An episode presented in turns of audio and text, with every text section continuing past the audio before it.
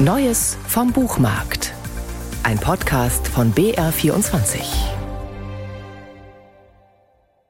Eines Tages liegt ein Brief vor der Wohnungstür der alten Frau.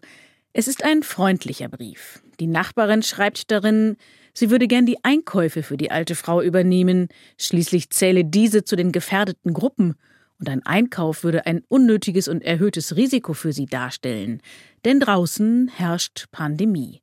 Drinnen sitzt die alte Frau in ihrem geerbten Lehnstuhl, den sie eigentlich schon längst mit Leinöl einreiben wollte, hält den Brief der Nachbarin in der Hand und denkt darüber nach, was Gefährdung bedeutet für sie in ihrem Alter und was es überhaupt bedeutet, alt werden zu dürfen und dass andere sich darum sorgen, sie könne womöglich nicht mehr älter werden.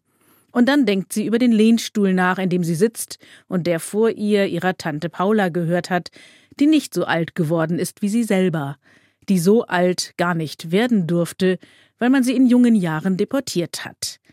Der Lehnstuhl ist alles, was von Tante Paula geblieben ist, und jetzt ist er der Ort, an dem die alte Frau, die ihn geerbt hat, sich sicher fühlen darf.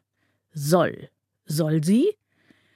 Der Nachlass heißt der neue Roman der in Oberösterreich geborenen Schriftstellerin Evelyn Grill, die noch bis vor kurzem in Freiburg im Breisgau gelebt hat und inzwischen nach Linz umgezogen ist, zurück nach Österreich.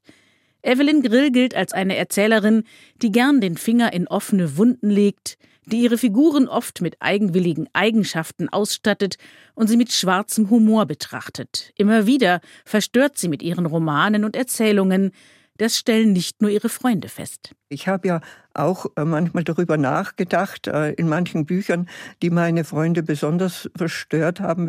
Da musste ich mich immer dagegen wehren, dass ich ja nicht so bin und ich ein ganz braves, friedliches Leben führe. Aber dann sagen die mir, ja, aber das ist doch in deinem Kopf und der Kopf ist doch dein Kopf. Und dieser Kopf ist nicht minder eigensinnig, als es die Figuren der Schriftstellerin Evelyn Grill sind. Den Anlass zum Erzählen entdeckt sie nicht selten im eigenen Alltag, und oft ist es für sie ein Stein des Anstoßes, etwas, das ihr aufstößt. Also während ich schreibe, habe ich keine Wut. Ich habe eine Idee zu einer Geschichte und äh, da habe ich manchmal Wut, wenn ich etwas sehe, was mich ärgert. Aber zuerst ist sie ganz wichtig, oft als Antrieb, eine Geschichte überhaupt zu schreiben. Das war beim neuen Roman Der Nachlass nicht anders. Die Erfahrung mit Einsamkeit während der Corona-Zeit, sagt sie, welche ihre Hauptfigur durchleidet, sei durchaus ihre eigene persönliche Erfahrung gewesen. Zudem war sie in dieser Zeit noch neu in Linz und alles, was einen einen neuen Wohnort erschließt, Theater, Konzertsaal, Kaffeehaus, war geschlossen. Also ließ Evelyn Grill sich auf jene alte Dame ein, die im geerbten Lehnstuhl sitzt und ihren Gedanken freien Lauf lässt. Der Nachlass, jetzt erschienen im Residenzverlag, ist der persönlichste Roman von Evelyn Grill. Sie inszeniert ihn wie ein Kammerspiel, bleibt dicht dran an ihrer Hauptfigur, die sie jedoch namenlos lässt. Die Sprache ist klar und beinahe nüchtern.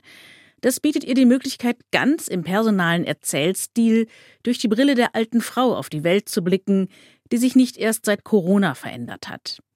Die Situation des Lockdowns, der aus medizinischer und epidemiologischer Sicht auch hier, auch der alten Frau, einsichtig ist, offenbart wie ein Teilchenbeschleuniger die Frage, wie wir als Gesellschaft miteinander umgehen wollen. Und so ist Evelyn Grill wieder einmal eine Geschichte gelungen, die den Finger in eine schmerzhafte Wunde legt.